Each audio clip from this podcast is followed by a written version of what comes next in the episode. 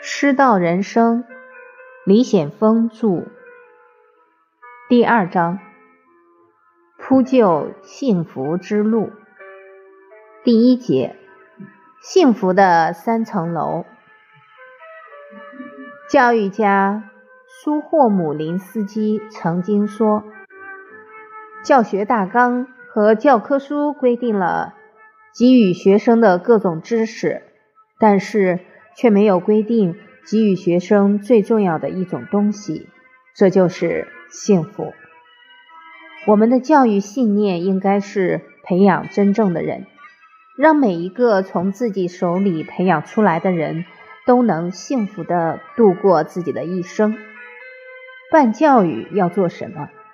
培养真正的人，让每一个从我们班级、从我们学校走出去的学生都能够幸福的度过自己的一生。这就是衡量教育优劣的一把尺子。教育体系的构建，首先是用什么样的教育理念来指导？我们实操过程中的每一个决策，决策的依据是什么？能不能给学生带来幸福的人生？这对于我们的课程、教材、教法都提出了一个统一的方向。有了路，就不怕路远。假如每一所学校、每一位老师都以此为方向，辛勤耕耘数十年。集众人之智慧，教育一定能找到方法。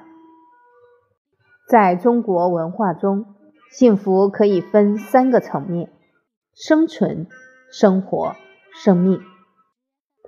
最基础的层面叫生存，我们的衣食住行要获得保障，要吃饱，要穿暖，还要有房子住。有了这些，才有了幸福的基础。第二层叫生活，不是我们普通的家庭生活，是精神生活，包括艺术、文学、生活情趣的部分。比如说古人的琴棋歌赋、音乐，这是我们人类不能缺少的。第三层叫生命，就是我们的人性、良知，比如爱、孝亲、尊师、互助关怀。等，从人生三个层面看历史，能看到我们老祖先为了幸福而奋斗的整个历程。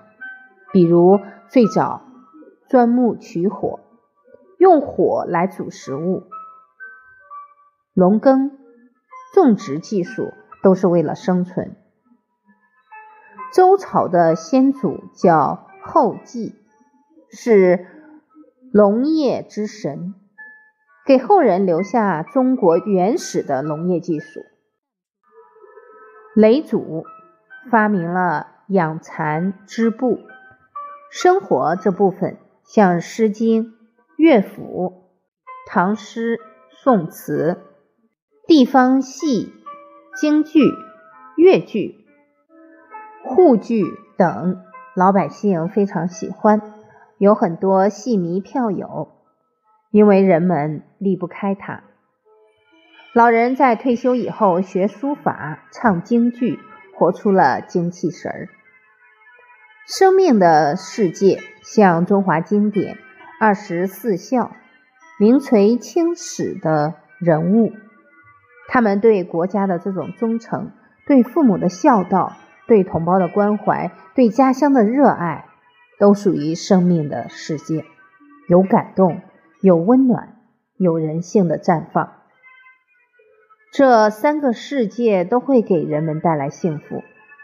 我们每个人都体验过，比如在饥饿的时候吃了一顿饱饭，很幸福，生存。庆七一党的生日大合唱，抹着红脸蛋儿上台唱一首长征组歌，很快乐，生活。过年了，回家给母亲买了件衣服，母亲高兴地说：“我儿子就是孝顺啊，特别的幸福。”生命三个世界都实现了，就是人生幸福圆满的时候。这三个世界彼此有什么关联？生命以生存为基础，生存以生命为准则，以生活来升华生存，体解生命。比如，在生命世界里，孝亲要保证父母的基本衣食住行，包括我们出来学习需要交通费用，离开生存。人类幸福没有了保障，首先要解决温饱。生命以生存为基础，生存以生命为准则。早上起来陪妈妈去公园里散步，回到家口渴了，倒一杯温水，是先给母亲喝还是自己喝？这杯水是生存，给母亲是生命。母亲养育了我们，我们要例行孝道，生存以生命为准则。尤其在历史艰难时期，人人志士抛头颅、洒热血、保家卫国，为了自己的同胞能过上更幸福的生活，宁愿牺牲自己的生命。整个人生是用最高的生命准则。而谱写出来的。如果人只是追求生存，每天就是穿衣吃饭，生活就会过得无趣。用什么升华它？生活。古人所谈的生活，不是单纯的娱乐，它指向生命的世界。大诗人杜甫写的《茅屋为秋风所破歌》。安得广厦千万间，大庇天下寒士俱欢颜。何时眼前突兀见此屋？吾庐独破，受冻死亦足。广厦千万间是生存，以诗来表达是生活。可它所展示的是生命的世界，一个人内在的悲悯胸怀。古人写诗，用诗来体解生命，歌唱生命。学记记载，古代孩子们一开学，先唱《诗经》三首歌：萧雅一三，鹿鸣，四度。惶惶者华，歌以咏志，以这种喜闻乐见的方式去到达生命的世界。历史流传下来的戏剧都是带有生命世界的色彩，带给人正向的价值观，不是靡靡之音，才能传唱千古。管子说。昌秉实而知礼节，衣食足而知荣辱。昌秉实是生存，而知礼节是生命。这个“而”呢，后人解释为就会。另外一种解释叫还要。昌秉实之后，还要去知礼节；衣食足之后，还要去知荣辱。知道何者为荣，何者为辱，就像我们今天谈的八荣和八耻。八荣八耻说的是生命的世界。《论语》中有一段小故事：有一次，夫子乘车周游列国，到了魏国，弟子冉有给他驾车。夫子说：“这里的人口这么多了。”弟子马上问。要怎么办？夫子回答：发展经济，让老百姓过上好生活。弟子又问：生活好了还要怎么办？夫子回答：做教育，让人民知礼节，相亲爱。原文是：子侍卫，然有仆。子曰：数亿哉？弟子问曰：既数矣。又何家焉？曰：父之。又何家焉？曰：教之。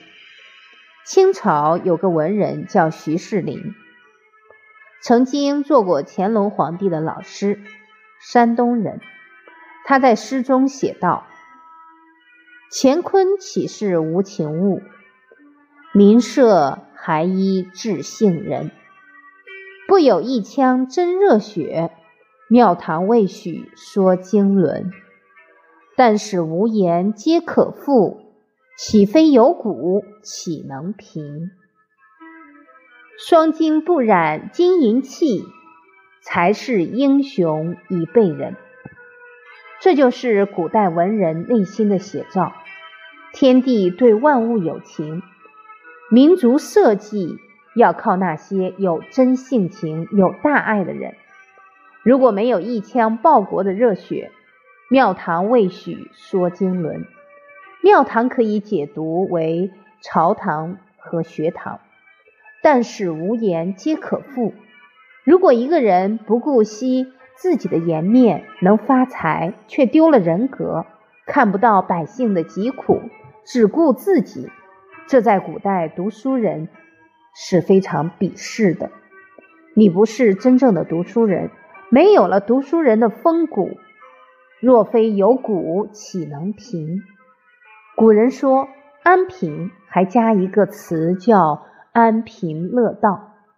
乐道说的是生命，安贫说的是生存。在读书人看来，生存能过去，就要追求生命的圆满。因为乐道，所以安贫。内心无道可乐，想过贫困的生活，过不了。双金不染金银器。